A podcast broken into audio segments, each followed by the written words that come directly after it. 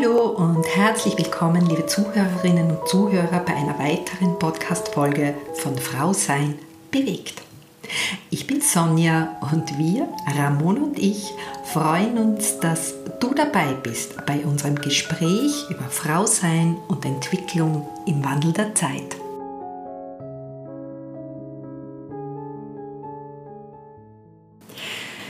Ja, nochmals ein einladendes herzliches Willkommen zu unserem Gespräch heute aus Graz. Mich freut das ja ganz besonders, denn Graz ist die Heimatstadt meiner Jugend. Wir, Ramona und ich, sind zu Besuch bei einer für uns sehr beeindruckenden, authentischen Frau und Persönlichkeit, Gabriela Konrad. Hallo Gabriela. Hallo Sonja, hallo Ramona. Schön, dass ihr da seid.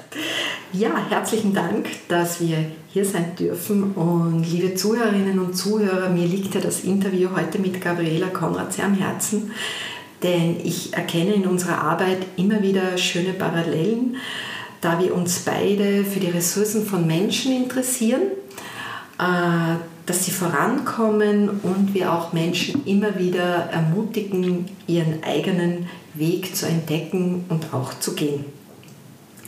Des Weiteren, Gabriela, äh, sehe ich äh, Parallelen. Wir haben beide sehr viel in unsere Ausbildungen an Zeit und Ressourcen investiert. Wir sind, glaube ich, schon durch einige Lebenserfahrungen und Krisen durchgegangen und ich glaube, wir sehen Krisen und Erfahrungen auch als Chance. Ja, definitiv. Definitiv. Ja, und was uns noch verbindet, unser Frausein und die klare Absicht der Menschen in ihrer Entwicklung zu fördern und zu unterstützen. Gabriela, du hast so viele Ausbildungen, äh, einen unglaublichen Schatz an Erfahrung, eine intensive Lebensschule hinter dir, viele Ressourcen investiert, um Menschen begleiten zu können. Erzähl uns mal kurz, wer ist Gabriela Konrad? Da braucht man gerne schon mal selber ein paar Tage, gell? okay. Also, wer bin ich und wenn ja, wie viele? Ich glaube, das ist so der wesentlichste, also mich am besten beschreibende Satz. Ähm, ich bin seit fast 20 Jahren selbstständig als Trainerin, Coach. Und ja, ich habe sehr viele Ausbildungen gemacht in den unterschiedlichsten Bereichen und ich bilde mich nach wie vor immer wieder weiter. Denn das gehört, wenn man sagt, wer, wer ist Gabriela Konrad, das gehört zu mir, dass ich mich ständig weiterbilde, um meinen Teilnehmern, meinen Zuhörern, meinen Klienten, meinen Partnern, den Menschen, mit denen ich die Zeit meines Lebens verbringe, die Möglichkeit zu bieten, auch wie soll ich sagen, am Puls der Zeit zu sein. Und dafür muss auch ich meinen Geist immer wieder schulen und schärfen und mich entsprechend weiterentwickeln. Und so kommt man dann in einem gewissen Alter halt dann schon auf ein paar Ausbildungen und auf eine, ja, spannende Erlebniswelt. Und weil du ansprichst, viele Erfahrungen gemacht. Das ist krass, wenn ich Menschen trifft, die ich 20 Jahre nicht gesehen habe, dann lasse ich mir regelmäßig mein Hirn auffrischen. Mhm. So wirklich, mhm was war denn da noch alles, an das ich mich gar nicht mehr erinnern kann? Weil ich so viele Dinge erlebe, hat nicht immer alles Platz. Okay. Dass es auch im Bewusstsein ist. Unbewusst ist es ja da, aber manche Dinge dürfen durch den Menschen aufgefrischt sein. Und ja, ich bin systemischer Coach, ich bin NLP-Lehrtrainerin, ich bin im Leadership vorrangig tätig und arbeite dort mit dem Rangdynamik-Modell, das mich da ja sehr unterstützt, auch Dynamiken zu verstehen. Und ja, habe viele verschiedene Standbeine. Das war mir immer wichtig, dass ich als selbstständiger Mensch und als Unternehmerin sicher und stabil stehe. So habe ich immer unterschiedliche Dinge gemacht, sodass es nie, ob es jetzt auch die Kunden, also die, die, die Kundendifferenzierung war, dass da unterschiedliche Kunden und, und, und Klienten da sind, genauso wie Bereiche, genauso wie Schwerpunkte, aber auch generell unterschiedliche Businessformen. Das war mir immer wichtig, so stehe ich stabil und sicher, weil immer ist irgendwo irgendeine Krise. Okay, das ist richtig, ja. Ähm, Persönlichkeitsentwicklung ist ja fortwährend. Ja? Also es gibt äh, die unbewusste und die bewusste. Warum ist deiner Meinung nach es ein Nutzen, wenn man eine aktive, bewusste Persönlichkeitsentwicklung äh, sich, also, sich damit beschäftigt? Ich bringe es mal sehr salopp auf den Punkt. Mhm. Es macht das Leben leichter, selbst wenn alles Arsch ist. Okay. Also egal, wie schlimm die Situation ist, Persönlichkeitsentwicklung gibt mir als Mensch Macht. Okay.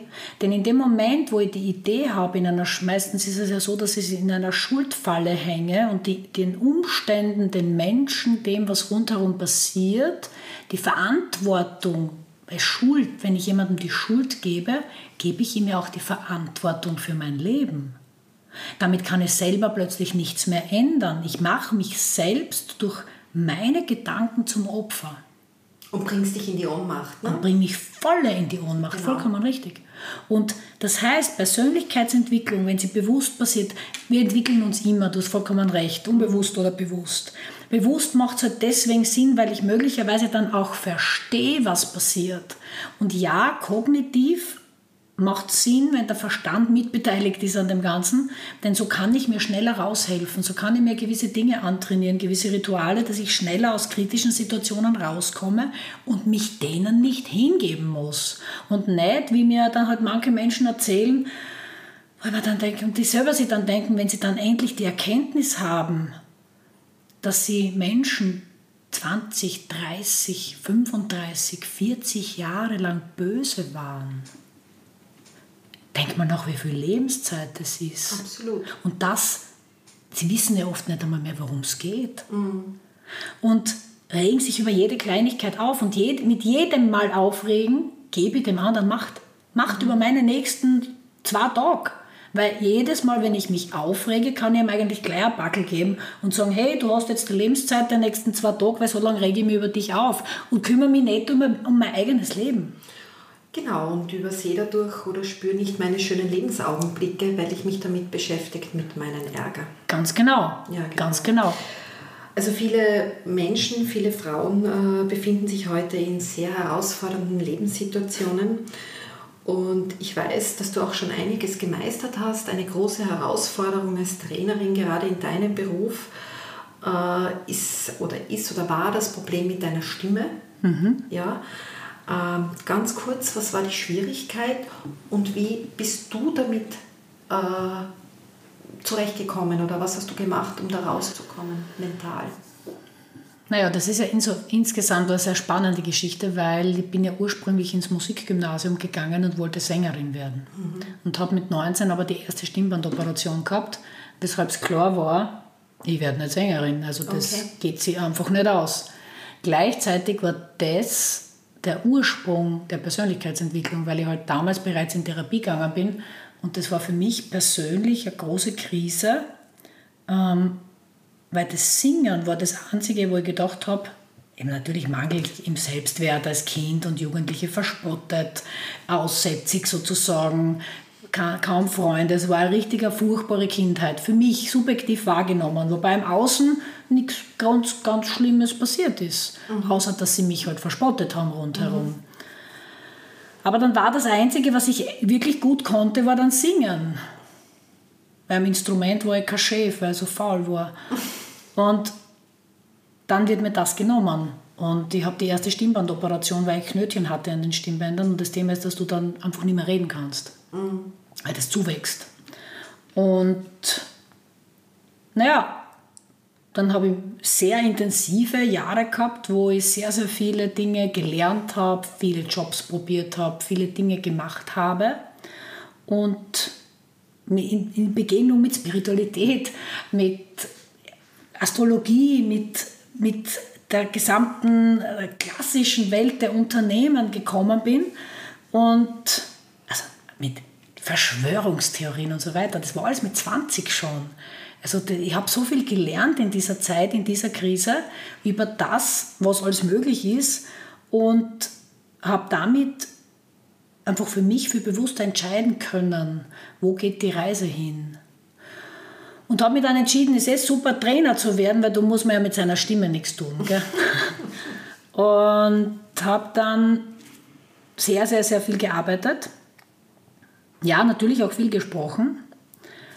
Aber heute weiß ich, dass das zwar ein Thema ist, das die Stimme betrifft, aber das kein Thema der Stimme ist, sondern es geht, um ganz was anderes. Okay. Es geht um ganz was anderes. Und ich habe 2015 dann die nächste Stimmbandoperation gehabt, da habe ich dann Polypen an den Stimmbändern bekommen, habe dann auch erkannt, oder die Ärzte haben dann erkannt, dass ich eine Viruserkrankung habe, eine sehr seltene, und dass das immer wieder nachwächst und zuwächst. Und äh, bin 2015, 2017 und 2019 an den Stimmbändern operiert worden. Und seitdem lasse ich mich jetzt nicht mehr operieren, weil ich bemerkt habe, dass es nach der Operation nicht wesentlich besser ist als vor der Operation. Es verändert sich nichts, weil es kommt dann wieder. Also wird es dann doch wohl was mit mir zu tun haben. Komisch, weiß nicht. Dass okay. Symptome mit einem selber zu tun haben, ich weiß auch nicht. Ja, und so, wie, weil du gefragt hast, wie gehe ich mental damit um? Naja, es ist ganz spannend, da mein Mann sagt immer wieder, er tut eine Stimme, die ist jetzt gerade sehr gut. Was ist denn gerade los? Und, oder du, ich höre dich gerade wieder ganz schlecht, du schreist schon wieder so, weil das Thema ist, wenn, wenn nichts kommt, muss ich viel lauter reden, dass, sie, dass überhaupt was rauskommt, weil sonst kommt nämlich nichts mehr raus. Mhm. Und ich muss mich viel mehr anstrengen beim Reden. Und das hängt natürlich mit meinem psychischen Zustand, mit meinem seelischen Zustand zusammen und wie ich die Dinge gerade bewerte und ob ich mit mir gerade gut kann oder nicht. Oder ob ich wieder ein Drama habe wegen irgendwas, was nicht so läuft, wie ich es mir in meinem kleinen Kindkopf vorstelle. Wenn ich wieder fünf bin statt 47. Also verstehe ich das jetzt richtig, dass du auch durch diese Sache mit deinen Stimmbändern dich weiterentwickelt hast? Wie gehe ich mit herausfordernden Situationen um? Natürlich, intensiv. Und dass es auch was zu tun hat, ganz stark mit der Bewertung? Natürlich. Das, das ist das, was ich lernen durfte. Und ich habe mich halt intensiv mit diesen ganzen Dingen beschäftigt. Und für mich ist genau, wenn es um diese Bewertung geht, und das deine Eingangsworte, sehe ich eine Situation, die kritisch ist, als Chance oder sehe ich sie als Höhe, als, als, als, sozusagen als etwas, was katastrophal ist und wo ich keine Macht habe. Und Viktor Frankl, der ja im KZ war, wo es, was, was, was halt für mich eine, eine, eine Thematik ist, die unvorstellbar ist in der, in der Intensität, nicht zu wissen über so lange Zeit, was mit dir passiert und deine Familie ermordet und so weiter, das ist ja grausam. Warum hat der den Lebensmut nicht verloren? Und da gibt es so ein Kürzel, ein Akronym, das heißt WIDEC. Wofür ist das eine Gelegenheit? Und aus dem heraus, das war ja der Grund, warum er dann die Logotherapie gegründet hat, ähm, nämlich eben die, die Lehre des Sinns, wenn man so will, einfach ausgedrückt der Werte und des Sinns wo es eben in der frankischen Schule darum genau geht, wo gehöre ich hin? Was ist der Sinn meines Lebens? Was sind meine Werte? Worum geht es überhaupt? Wie ist mein Weg? Und er selber hat genau das als Überlebenselixier gehabt. Das, was ich hier erlebe, muss doch irgendwie, irgendwo, irgendwann Sinn gehabt haben. Und das hat ihm geholfen, das auch durchzuhalten. Und dann denke ich mir, und ich habe halt da in meinem Kopf viele Mentoren, Menschen, die so viel Schlimmeres erlebt haben als meine Mini-Dramen in Wahrheit. Okay, mhm. es ist gesundheitlich halt schwierig, aber es gibt immer Menschen, denen es schlechter geht. Und wenn ihr an Nelson Mandela denkt zum Beispiel, 27 Jahre eingesperrt, dann kommt er raus und mit der tiefsten, in seinem tiefsten Herzen, der größten Liebe verändert er ein Land. Meine, ich weiß nicht, ich glaube, ich hätte alle umgeschlagen, wenn man mich 27 Jahre meiner Freiheit und meines Lebens beraubt. Weiß ich nicht, vielleicht hätte ich auch Erleuchtung gehabt, möglicherweise.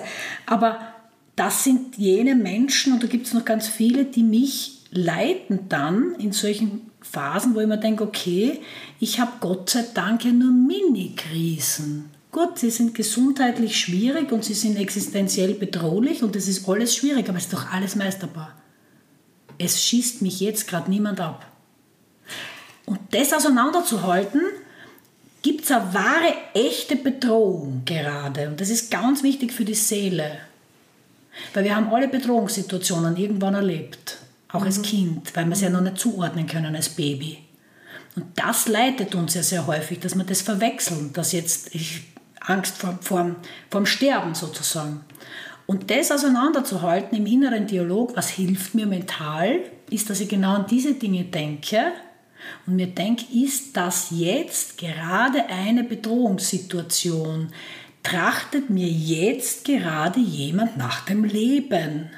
Ist das jetzt real schlimm? Ganz schlimm. Steht wer da und will mir gerade was tun?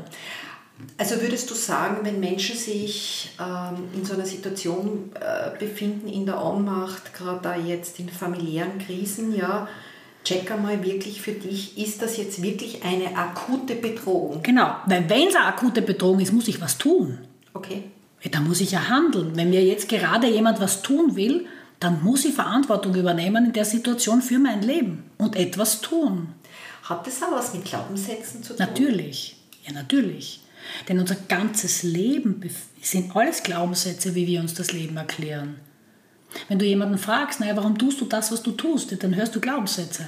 Ja, weil das so und das ist so und das ist so, sind unsere Leitplanken.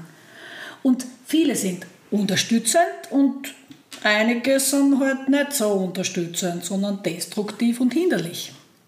Aber was kann man tun mit seinen Glaubenssätzen? Kann man die wahrnehmen, beobachten? Natürlich. Man, wie geht das? Ja, indem man einfach mal nur sich selber zuhört. Damit fängt es mal an. Ich muss mal in einer Metaposition zu mir selber gehen. Reflexion. Okay. Mal nachdenken und mitbekommen in kurzen Sequenzen. So, was habe ich denn die letzte halbe Stunde? Weil wenn ich mal sage, das habe ich die letzten vier Tage gedacht. Naja, hm, bei kolportierten 70.000 Gedanken am Tag ist das vielleicht ja. nicht mehr ganz nachvollziehbar. Deswegen hilft es, wenn wir halbstündlich, mal kurzen Moment, was, worüber habe ich nachgedacht, wie geht es mir emotional, weil natürlich die Emotion ist eine Reaktion auf, auf meine Gedankenspiralen, wo ich dann sage, okay, wie geht es mir gerade, was habe ich gerade gedacht, wie bewerte ich das denn gerade und dann höre ich Glaubenssätze und dann hinschreiben, aufschreiben. Und dann kriegt man mal mit, wie man die Dinge bewertet, denn das sind alles Glaubenssätze. Auch vielleicht konkret in einer Krise einmal aufschreiben, ja. denke ich darüber, um das einmal zu sehen. Gerade wenn ich schon in der Krise, ja genau, wenn ich schon ja. in der Krise hänge, mhm. umso wichtiger, gut wäre es, wenn ich es vor der Krise mache. Mhm. Weil eins wissen wir auch, jede Krise ist dazu da, mich zu befähigen. Okay. Jeder Mensch, jeder Mensch, wenn er eine Krise überlebt hat, wenn er durchgegangen ist, hat er nachher mehr Fähigkeiten, als er vorher hatte. Definitiv, denn dafür war die Krise da. Sie lehrt uns Dinge, die wir freiwillig nie lernen würden. Und plötzlich können sich Menschen durchsetzen, plötzlich können sich Menschen abgrenzen, plötzlich können Menschen auf der Bühne sprechen, plötzlich können Menschen Dinge tun, die sie vorher fix geglaubt haben. Glaubenssatz, dass sie das nicht können. Die Krise dich aus der Komfortzone schießt. Ja, ja Gott sei Dank gibt es Krisen und ich sage zu den Menschen immer wieder, hey, genieß, wenn du gerade eine gute Phase hast, die nächste Krise bekommt, es kommt bestimmt. Ja, genau. Ja, weil sie dich wieder schult, dich wieder reifen lässt, dich Und wieder wachsen lässt. Schau mal nach. Genau. Aber was, was heißt das jetzt? Jeder Mensch hat irgendwelche Herausforderungen in seinem Leben bereits gemeistert, egal wie alt er ist. Wenn ich das weiß, dann kann ich doch zurückblicken und mir mal denken, okay, ich kann mich mal hinsetzen und schreiben, ja, welche Fähigkeiten habe ich denn wirklich entwickelt? Was kann ich denn deswegen besser als vorher? Wo bin ich denn gewachsen? Und in dem Moment, wo ich dann in der Krise bin, denke ich mir, okay, es ist zwar, Verzeihung, Arsch, es ist ja. echt, aber ich weiß ganz genau, ich werde unglaublich viel gelernt haben, wenn ich durch bin. Aber ich verstehe es jetzt nicht. Die Zuversicht wieder. Und ich kann aber in dem Bewusstsein leben, bereits jetzt verstanden zu haben, auch wenn ich es kognitiv noch nicht verstehe. Und das erleichtert alles. Okay. Das ist Persönlichkeitsentwicklung. Okay. Es erleichtert das Leben und es verkürzt die Phasen der Schwere. Es dauert einfach alles nicht so lang. Es heißt aber leider nicht, dass man keine Phasen mehr hat. Mhm. Wenn die Menschen oft dann so durch sind, durch, durch Ausbildungen und so, dann ist so die Idee da, hey, ich habe so viel Macht, weil sie so viele Techniken gelernt haben und sie so entwickelt haben und jetzt glaubt man, ich bin ah, stark und kann die Welt niederreißen. Ja, eh, bis zur nächsten Krise, dann darfst du das auch wieder beweisen. Denn das heißt nicht, ich habe so die Idee, manche Menschen haben ein Durchgangsleben. Ich nenne das so Durchgangsleben, okay. die Seele. Okay. Da passiert nicht was Gott was, da ist nichts, das ist halt einfach, denen fallen die Sachen zu, das ist ganz nett. So, das ist, ja, mei, es geht halt alles irgendwie, es okay. fällt ihnen vieles zu. Da sind nicht die großen Aufgaben hier zu bewältigen, möglicherweise im nächsten Leben. Okay. Wenn man an sowas denkt, glaubt, wie wir leben, wie viele leben und Inkarnation und Reinkarnation und Co. Dann glaube ich, dann gibt es so diese Lernleben, ich glaube über Lernleben. Ich darf da einfach wahnsinnig viel lernen. Ich habe ein paar Aufträge, wie ich Menschen bewegen kann und wie ich Menschen begleite, ein glücklicheres Leben zu leben und mehr Selbstverantwortung für sich zu übernehmen. Das ist, glaube ich, so mein Auftrag zusammengefasst. Potenziale zu erkennen und den Menschen das mitzugeben. In allem, was ich tue, in allen Berufen, die ich habe, tue ich das. Ich befähige Menschen und unterstütze sie in ihrem persönlichen Erfolg. Mhm. Und dann gibt es die dritte Kategorie Seelen, so wie ich das jetzt so nennen würde, das sind die Aufstiegsleben. Mhm. Die sind richtig Arsch. Okay. Also die sind die wirklich, wirklich, wirklich schlimmen Dinge, die die erleben müssen. Das sind die Kriegsgeschichten, das sind die Gewaltgeschichten, die ganz bedrohlich sind, beziehungsweise auch zum Tod führen. Das sind die Menschen, die wirklich Dinge erleben müssen, wie auch zum Beispiel Behinderung und Co., mhm wo es um ganz, ganz, ganz arge Schicksale geht, die man sich als unter Anführungszeichen normaler Mensch ganz, also das ist die Horrorvorstellung für viele, gleichzeitig berichten dir diese Menschen, die da durch sind oder mittendrin sind, dass es die Erlösung war von ganz vielen Dingen. Und das bezeichne ich als Aufstiegsleben. Die, die wahre, auch wenn man sagt, wenn man es vergleichen könnte, was man nicht kann, aber wenn man sagt, okay, man würde es bewerten, die wirklich schwere, dramatische, körperlich auch wahrnehmbare Dinge und Einschränkungen erfahren haben und erfahren müssen und in schwierigen, sehr bedrohlichen Umfeldern aufwachsen oder eben auch als Kind schon missbraucht und, und, und, und in verschiedenen Ländern ist das ja alles noch normal, verstümmelt und co. wurden. Das nenne ich Aufstiegsleben. Okay wo wir alle wahrscheinlich irgendwann einmal durch müssen. In, In hoffentlich oder? am anderen Leben. Okay, Vielleicht habe ich das ja schon hinter mir. Ähm, was mir ein wichtiges Anliegen ist in den Interviews, über was ich gern spreche, ist äh, über unsere Funktionen. Und zwar, ich hatte das Gefühl und ich beobachte es auch äh, bei anderen Menschen, dass sie sich sehr mit diesen Funktionen identifizieren. Wir denken, wir sind das, was wir tun. Ja? Also ich bin Hausfrau, ich bin Chefin, ich bin Mutter, ich muss funktionieren in diesen Funktionen rund um die Uhr. Und ich persönlich denke ja, dass wir in erster Linie verstehen müssen, so war auch die Erfahrung vor ein paar Jahren bei mir, wo ich einmal Stopp gesagt habe, ja, also eigentlich irgendwas stimmt da nicht, ja, weil wenn ich so reinspüre, bin ich ja nur Mensch und Frau. Und diese Funktionen um mich, die sollten mir eigentlich nur dienen, und mir behilflich sein und das alles zu meistern. Und ich bin das ja gar nicht. Ja. Und dann bin ich rausgekommen aus, den Funktion aus diesem Funktionieren und meine Frage an dich, sind wir, was wir tun? Beziehungsweise, wie gehst du mit diesen Funktionen um?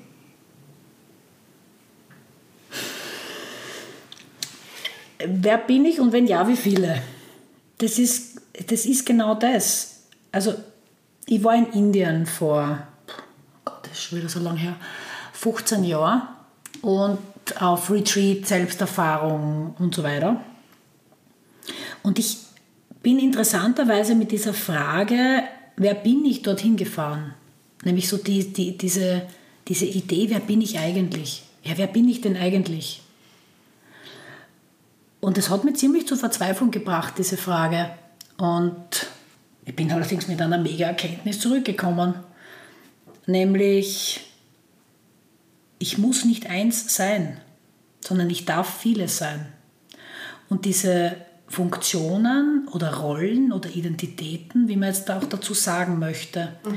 Wenn ich nicht die Rollen und Funktionen, und das ist so wichtig, was du gerade gesagt hast, wenn ich nicht die Rollen über mein Leben bestimmen lasse, sondern ja. Meine Rollen benutze, um meine Fähigkeiten auszuleben, ja, dann dienen mir die Rollen und dann kann ich eine wirkliche Befreiung erleben. Weil als Beispiel, es hat jemand eine Fähigkeit, also, also diese, diese verklärte Idee der Menschen, dass ein Beruf alles abdecken muss, das muss der ideale Beruf sein, der alles abdecken muss, was ich kann.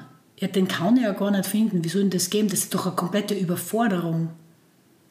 Oder auch, auch die Idee jetzt so, in früheren Zeiten war das so, dass Menschen viele Bereiche hatten und nicht nur den Partner. Der Partner war nicht alles, sondern es gab noch die Freundinnen und das sozusagen andere Rudel, sozusagen, wo ähm, man sich dann getroffen hat zum Erntedank Krone binden und dann haben die Frauen quatscht und die Männer bei der Feuerwehr quatscht und so weiter das hat auch die Beziehungen entlastet. Mhm. Mhm. So plötzlich muss der eine Mensch, der Arme, alles haben. Er muss der beste Freund sein, der Zuhörer, der Mensch, mit dem er durchs Leben geht, der muss ein Sexgott sein, er muss nur was, was ich, muss alles können. Das geht nicht. Ja, es gibt ein paar exklusive Dinge möglicherweise, die man in einer Partnerschaft leben sollte. Ja, auch das muss man sich ausreden, wie man das will. Aber wo ich sage, okay, was soll mein Mann, mein, meine Frau eigentlich für Rollen abdecken? Und wie kann ich, die, die, Gott sei Dank gibt es Freundinnen, mit denen ich meine Dramen besprechen kann. Ich muss nicht alles mit meinem Mann besprechen. Ja, wir können viel reden, aber ich muss nicht alles mit ihm. Viele Dinge, Gott sei Dank, hören sie der an, meine Freundinnen und nicht er. Das ist gut, dass wir unsere Freundinnen haben, ja. Ja, oder Freunde und Aber so weiter. Nochmal zurückzukommen auf das, ja. Also dieser Gedanke, und das ist mir damals auch bewusst worden, und ich, so sehe ich das halt, ja, ich bin Hausfrau. Äh, ich bin Frau und Hausfrau ist eine Tätigkeit, ein, ein. Eine Rolle. Es ist eine Rolle. Ganz genau. Aber eigentlich ist es eine Tätigkeit, wir managen den Haushalt, ja. Also mit, mit der Idee, Wer bin ich alles? In der Rolle der Hausfrau habe ich gewisse Tätigkeiten, die dort hineingehören. In der Rolle der Mutter habe ich gewisse Tätigkeiten, die dort hineingehören. Und gewisse Haltung, gewisse Glaubenssätze, gewisse Muster gehören überall dazu. Und gewisse Werte. Das ist ja nicht immer ganz gleich in allen Bereichen. Dann zum Beispiel, was auch im Bereich Partnerschaft, ich bin Frau, aber ich, weil ich bin Mutter, aber ich bin ja auch Frau. Das wird ja oft alles in eins geworfen. Es gibt ja nur mehr wir. Ähm, na, ich bin auch Frau für den Mann und der Mann ist Mann für die Frau und gleichzeitig sind sie Vater und Mutter. Aber das sind komplett andere Energien, komplett andere, andere Dynamiken, die da da sind. Und dann bin ich noch Mitarbeiter in einem Unternehmen und dann bin ich Mitarbeiter und Führungskraft ist auch nicht die gleiche Rolle, weil da habe ich andere Werte, andere Glaubenssätze, andere Fähigkeiten, die ich an den Tag lege und andere Dinge, die ich tue. Und damit ist es auch ein Bereich, wo ich Fähigkeiten ausleben kann, Deswegen ist es so wichtig oft, dass Frauen wieder arbeiten gehen. Weil es erlebe ich so oft und das finde ich so traurig, dass sie dann einen Konflikt mit sich selber haben. Ah, jetzt bin ich nicht bei den Kindern zu Hause. Mhm. Oh mein Gott. Ja, und dann, während sie in der Arbeit sind, denken sie an die Kinder, während sie bei den Kindern sind, denken sie an die Arbeit. Und bei beiden haben sie ein schlechtes Gewissen. Mhm. Und das ist kritisch. Weil und da, da, kommen dann die Glaubenssätze zu den Rollen. Zu den Rollen, genau. Ja. Und die muss da selber definieren. Ja, genau. Sonst gibt es also keinen, der das kann. Eine Rolle übernehmen, so wie wir es gelernt haben, wie es vielleicht unsere Familie gelebt hat, sondern wie die Rolle zu uns passt. Genau. Und zu unserem Leben. Ganz genau. Unser Menschsein, ja. Und wie ich es gerne hätte und wenn ich sage, also natürlich sind so Glaubenssätze dann da, wie ja, alles kannst du nicht haben vom Leben und es geht sich nicht alles aus und bla die wichtigste Frage bei Glaubenssätzen ist, ist das wahr? Ist das wirklich so? Das Sieht wirklich das so? wirklich jeder so? Dann ist es Realität, wenn das jeder so sieht. Ja, die Sonne geht jeden Morgen auf. Sind wir uns relativ einig. Und wir sind uns vermutlich auch einig in den heutigen Zeiten, dass sich die Erde um die Sonne dreht und nicht umgekehrt. Ja, sagen wir, das, das ist Realität.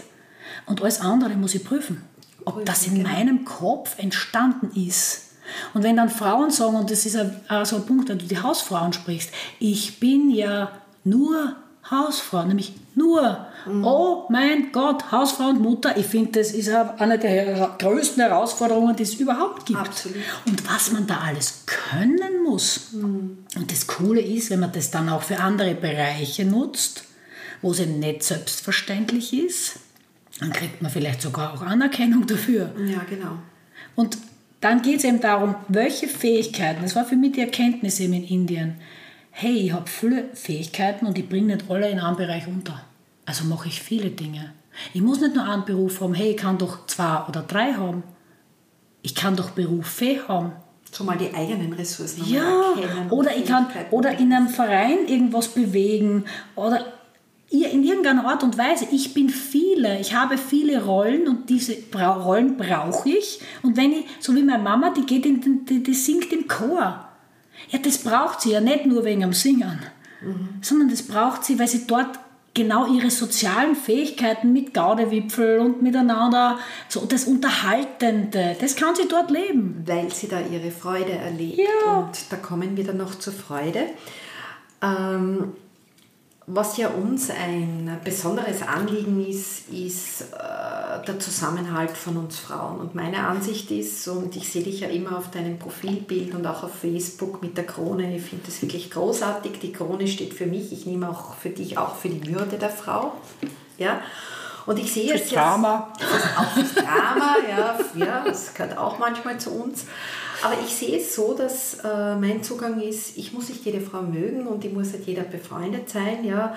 Aber wenn ich mitbekomme, dass deine Krone verrutscht, dass es dich nicht gut geht, ja, dann werde ich dich dabei unterstützen, sie wieder gerade zu rücken. Weil für mich gibt es so etwas wie einen übergeordneten Sinn des Zusammenhalts. Ja? Aber die, die vielleicht nicht immer ausstehen kann, aber trotzdem müssen wir im Allgemeinen, finde ich, auch zusammenhalten. Ja? Und gerade wenn es um so Themen wie Gewalt im sozialen Umfeld geht, ja, wo halt diese Sicherheit und dieses, für mich, äh, da gibt es einen übergeordneten Sinn ja, des Zusammenhalts. Wie siehst du das? Das ist eine ganz wichtige Frage. Und die Krone steht ja für mich viel fürs Drama. Okay. Und das Drama ist eine ganz, ganz wichtige Energie, solange wir sie begrenzen. Weil da spüren wir uns wenigstens. Aber das Thema ist, wenn ihr dem Drama freien Lauf lasst, passieren dramatische Dinge, die möglicherweise auch traumatisch werden. Und dann sind wir an Grenzen erreicht, also an Grenzen angekommen, die jetzt nicht mehr gesund sind. Und der wesentlichste Punkt ist, dass die meisten Dinge natürlich aus einer emotionalen Verletzung heraus entstehen, die nicht reflektiert wird. Mhm. Wenn man sich mit Emotionen und dem Entstehen der Emotionen im Gehirn beschäftigt, dann merkt man, dass das Gehirn da sehr eine einfache Strategie hat, mit Emotionen umzugehen, es wirft alles, was ähnlich ist, in eine Kerbe. Deswegen, wenn wir dann was erleben, ist plötzlich so, das kennt ihr vielleicht auch immer wieder, du fühlst dich, als wärst du fünf. Du kannst, du, es geht alles hoch und du denkst, das habe ich schon so oft erlebt. Und dann, wenn du einmal genau hinschaust, kommst dann drauf, so oft hast du es eigentlich gar nicht erlebt, mhm. sondern das ist nur, hat sich nur ähnlich angefühlt und du reagierst auf eine Situation und auf einen Menschen in der vollen Wucht. Okay. Und deswegen nehme ich Verhalten dahingehend einmal nicht so wichtig im Sinne von, der Mensch verhält sich und ich mag ja das, wie er sich verhaltet oder ich mag das nicht. Und ich trenne Mensch von Verhalten. Ich mag alle Menschen. Das ist ganz, ganz wichtig, was du jetzt sagst. Ja, also ich mag dich als Mensch. Mich stört vielleicht konkret dein Verhalten. Genau. Aber trotzdem, ja genau. Und, daran, und in dem Moment muss sich der andere nicht mehr verteidigen. Okay. In dem Moment kann ich sagen, hey, ich mag dich als Mensch, so wie du tickst dort und da. Natürlich muss ich vielleicht ein bisschen genauer hinschauen äh, und selber aus dem Drama aussteigen, dass ich das Gute sehen kann. Aber jeder Mensch hat mit allem, was er tut, eine gute Absicht, außer er hat eine schwere psychische Störung. Ich habe noch keinen Menschen von sich selber sagen hören und ich habe zehntausende Teilnehmer gehabt in meinem Leben. Aber ich habe noch keinen über sich selber ernsthaft sagen können, ich bin ein böser Mensch. Mhm. Jeder glaubt, er hat das Recht, das zu tun, das er tut. So, und dann muss er sich, warum entstehen dann oft so, so, Dynamiken und wirklich grausame Sachen? Ja, weil sich jeder die ganze Zeit vom anderen angegriffen fühlt, der greift wieder zurück an und so verschlimmert sich die Situation. Eins ums andere. Würde der eine einfach einmal von vornherein sagen, ich mag nicht, wie du tust, aber ich mag dich trotzdem. Als Mensch. Und wir würden anders mit dem Verhalten umgehen und das mal wirklich auseinanderhalten und sagen, hey, okay, dein Verhalten ist wahrlich bedenklich, kränkend für mich, aber als Mensch schätze ich dich und ich weiß, wir können darüber reden. Und das ist die Basis. So, und plötzlich können wir zusammenrücken. Weil ich muss nicht, ich muss mich nicht mehr verteidigen als Mensch, weil das ist so ein Beispiel. Wenn ein Elternteil zum Kind sagt, du bist dumm. Ja, weil der hat halt jetzt irgendwas falsch geschrieben. Ja, dann hast es nicht, du hast das falsch geschrieben, Verhalten. Nein, es wird zu einer Identität und zum Charaktermerkmal, du bist plötzlich dumm. So, gegen ich bin dumm muss ich mich wehren, oder? Da muss ich dann sagen, hey, und dann muss ich mich aufregen und dann schieße ich halt irgendwas zurück, weil ich, ich, ich kann ja nicht doch einfach das stehen lassen, dass ich dumm bin, blöd oder was weiß ich.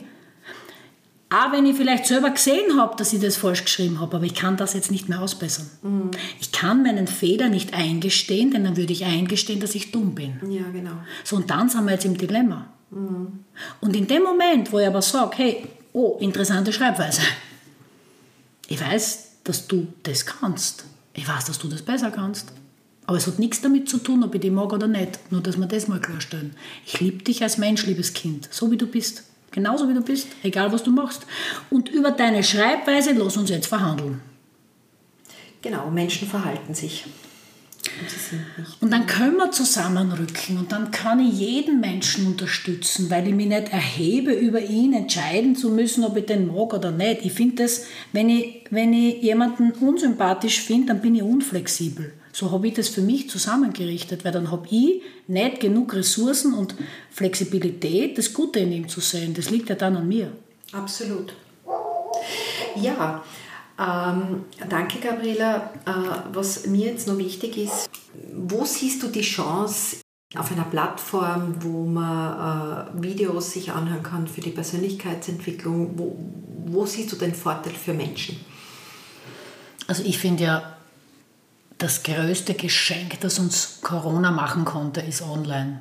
Okay. Ich finde, das ist eine, eine so große Chance, so viele Dinge, die vorher unvorstellbar waren, Homeoffice und Co. bei so vielen, gerade Frauen, wobei es für die Frauen damit noch schwieriger wurde, teilweise, weil Familie und Co. und alles noch dazu kam und Homeschooling. Aber grundsätzlich die Bereitschaft für Online hat erstens ökologisch eine große Auswirkung, weil viele Wege nicht mehr gefahren werden, die jetzt auch online gehen. Erster Punkt. Zweiter Punkt.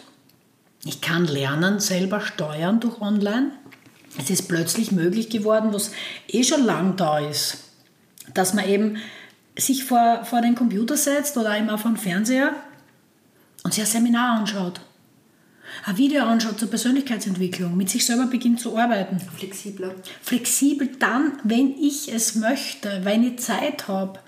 Und das ist, das ist jetzt ja schon fast normal geworden, dass das geht. Und ich kann und ich habe so viele Online-Seminare selber besucht, wo ich früher noch hingedingelt bin. Und ich habe ja in ganz Europa Seminare besucht und Ausbildungen gemacht.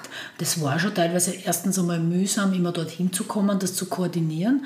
Zweitens finanziell intensiv, brauchen wir auch nicht reden. Ähm, aber auch nicht besonders ökologisch. Wenn ich für jede Ausbildung, ich weiß nicht, für ein Wochenende irgendwo hinfliegen muss. Und Ökologie und Nachhaltigkeit ist mir sehr wichtig. Und hey, jetzt super, ich habe nicht nach Köln fliegen müssen, ich bin zu Hause gesessen und habe das online besucht. Wie genial ist denn das? Oder ich kann mir einen Videokurs kaufen und mir das zu Hause anschauen und mich dann vielleicht in eine Reflexionscommunity begeben, wo man gemeinsam darüber redet, was man daraus macht. Das ist die größte Chance, die es gibt, ist Online-Lernen über Videokurse oder immer überhaupt Online-Seminare, wie immer man es gestalten möchte. Und äh, bevor wir dieses Gespräch begonnen haben aufzuzeichnen, haben wir auch darüber gesprochen. Was ich sehr spannend gefunden habe, war, wie du gesagt hast, äh, Menschen haben einfach die Möglichkeit, in einer vertrauten Umgebung sich noch nicht zeigen zu müssen oder. Genau. Das ist, es folgt dieses was, was ich bei den Seminaren oft, der eine mag es, der andere mag es nicht. Und was ich oft beobachte, ist, dass Menschen deswegen gar nicht zu einem Seminar gehen, weil sie dort auf Menschen treffen. Okay. Überraschung. Mhm. Und weil sie dort vielleicht reden müssen, weil sie sich dort zeigen müssen, weil sie dort vielleicht eben ach, da könnte doch jemand mitkriegen, dass mir nicht gut geht. Okay. Oh mein Gott, dann muss ich das, was werden die anderen denken? Ist halt ein Glaubenssatz, der sehr, sehr, sehr, sehr verankert ist bei mhm. vielen Menschen. Das fällt alles weg. Mhm. Denn der kann sich hinsetzen, wenn wir jetzt einmal von einem Videokurs ausgehen, und kann mit sich selber das durcharbeiten. Er braucht sich niemandem zeigen, er braucht keine Angst haben vor Urteil, denn er kann es selber tun. Und wenn er soweit ist, kann er sich in ein Live-Seminar setzen oder in ein Online-Seminar. Und ähm, dort sich dann zeigen, so wie er will. Wir haben eben vorher auch darüber gesprochen, wenn ich so ähm, Online-Vorträge oder auch Seminare mache, dann ist es ähm, gerade bei den Vorträgen, so bei den Seminaren ist es ja so, dass das, die, dass das dazugehört, dass die Kameras eingeschaltet sind. Aber bei den Vorträgen ist es so, da, kann, da kannst du schon haben, bei 100 Zuhörern dass nur 10 oder 20 eine Kamera eingeschaltet haben oder oft gar niemand teilweise und du redest mit dem schwarzen Bildschirm oder mit dir selber, weil ich sitze mir ja selber da drin. Mhm. Das heißt, ähm, ja, die Menschen schätzen es und ich selber tue das ja auch, dass ich, dass ich in einer gewissen Weise hinten bleiben kann, mich nicht zeigen muss. Und damit ja fast wie fast, fast, fast immun bin, weil mir kann man ja dann nichts tun. Ich bin nicht angreifbar. Und das finde ich ganz gut. Was ja vielleicht in der Persönlichkeitsentwicklung, gerade wenn man damit beginnt, ja einmal für die ersten Schritte toll ist. Ne? Super. Ne? Absolut. Super. Ja. Und dann kann man sich ja zeigen, aber zu Beginn ist es ja super, wenn ich mal für mich. Genau, und es kommt ja dann auch irgendwann das Bedürfnis. Und jetzt möchte ich mal andere kennenlernen, die vielleicht auch so komisch sind wie ich. Weil das ist ja das, was auch mittlerweile in einigen Studien ganz gut erwiesen ist, dass das Lernen in Gruppen einen ganz anderen Drive noch hat. Mhm. Aber den muss ich auch aushalten können. Und dann bemerke ich, und das ist gerade in den Ausbildungen immer wieder so ein Thema, ich bemerke dann halt am Weg, hey, da gibt es ja mehrere, die so sind wie ich. Es bin, ich bin einfach nicht allein mit meinen Problemen. Na, da gibt es welche, die haben größere in der persönlichen Bewertung. Oder hey, da gibt es einige, die haben geringere, aber wir alle verstehen uns gut mhm. weil wir uns auf einer Ebene treffen, wo es um was anderes geht. Das kann dann befreiend sein. Aber manche Menschen, die, das geht nicht gleich. Der muss zuerst mal mit sich die ersten Schritte gehen, bevor er so weit ist, dass er sich auf ein Online-Seminar einlässt, also immer ja. ein Live-Seminar, ja. oder wirklich auf einen Präsenzkurs. Und das ist das Tolle, ich kann das heute auswählen. Und das auf einem ganz, ganz hohen Niveau, weil Online-Lernen, Videolernen ist ja heute nicht mehr das, was es vor 10 Jahren war oder vor 15 Jahren, wo du einfach einen Seminarmitschnitt dir angeschaut hast, mhm. sondern die Dinge, die heute sind, sind ja hochprofessionell ausgerichtet, genau auf das Lernen zu Hause. Sehr fein, ja. Ja, liebe Zuhörerinnen und Zuhörer, ähm, wenn Sie Interesse haben, mal sich unsere Plattform, unser Projekt anzusehen, www.sophiashome.at. Wie schon einleitend gesagt, wir sind in Graz bei Gabriela Konrad. Jetzt kommen noch ein ganz, äh, ein paar kurze Fragen, kurze Antworten. Ja.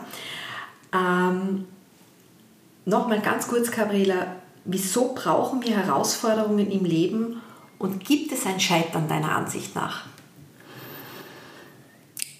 Ähm, warum also wir brauchen Herausforderungen, um zu wachsen und neue Fähigkeiten zu entwickeln, die wir freiwillig nicht entwickeln würden. Und in meiner Welt gibt es nur Wachstum und kein Scheitern. Ja, danke schön. Dann äh, fünf konkrete, einfache Empfehlungen von dir als Expertin. Wie können Menschen leichter mit einer Herausforderung umgehen? Der erste Punkt ist, dass ich Herausforderungen als etwas Normales ansehe. Das ist mal der erste Punkt. Nicht als etwas, das nur mir passiert und ich bin der ärmste Mensch auf der ganzen Welt, sondern es passiert mal jedem und Herausforderungen gehören zu mir. Dieses Anerkennen und Annehmen, dass es so ist. Okay. Der zweite Punkt ist, es liegt in meiner Verantwortung, es auch zu ändern. Denn der einzige Mensch, der es ändern kann, bin schlussendlich ich. Mhm. Der dritte Punkt ist die Grundannahme, ich habe alle Ressourcen in mir, die ich brauche, um meine Probleme lösen zu können. Und die eine oder andere habe ich bereits entwickelt und kann ich auch nutzen. Das heißt, sich auf seine eigenen Stärken zu besinnen und mal rückblickend drauf zu schauen, was habe ich denn schon alles gemeistert in meinem Leben? Was habe ich denn alles geschafft? Was gehört denn da alles dazu? Und damit habe ich ganz andere Möglichkeiten.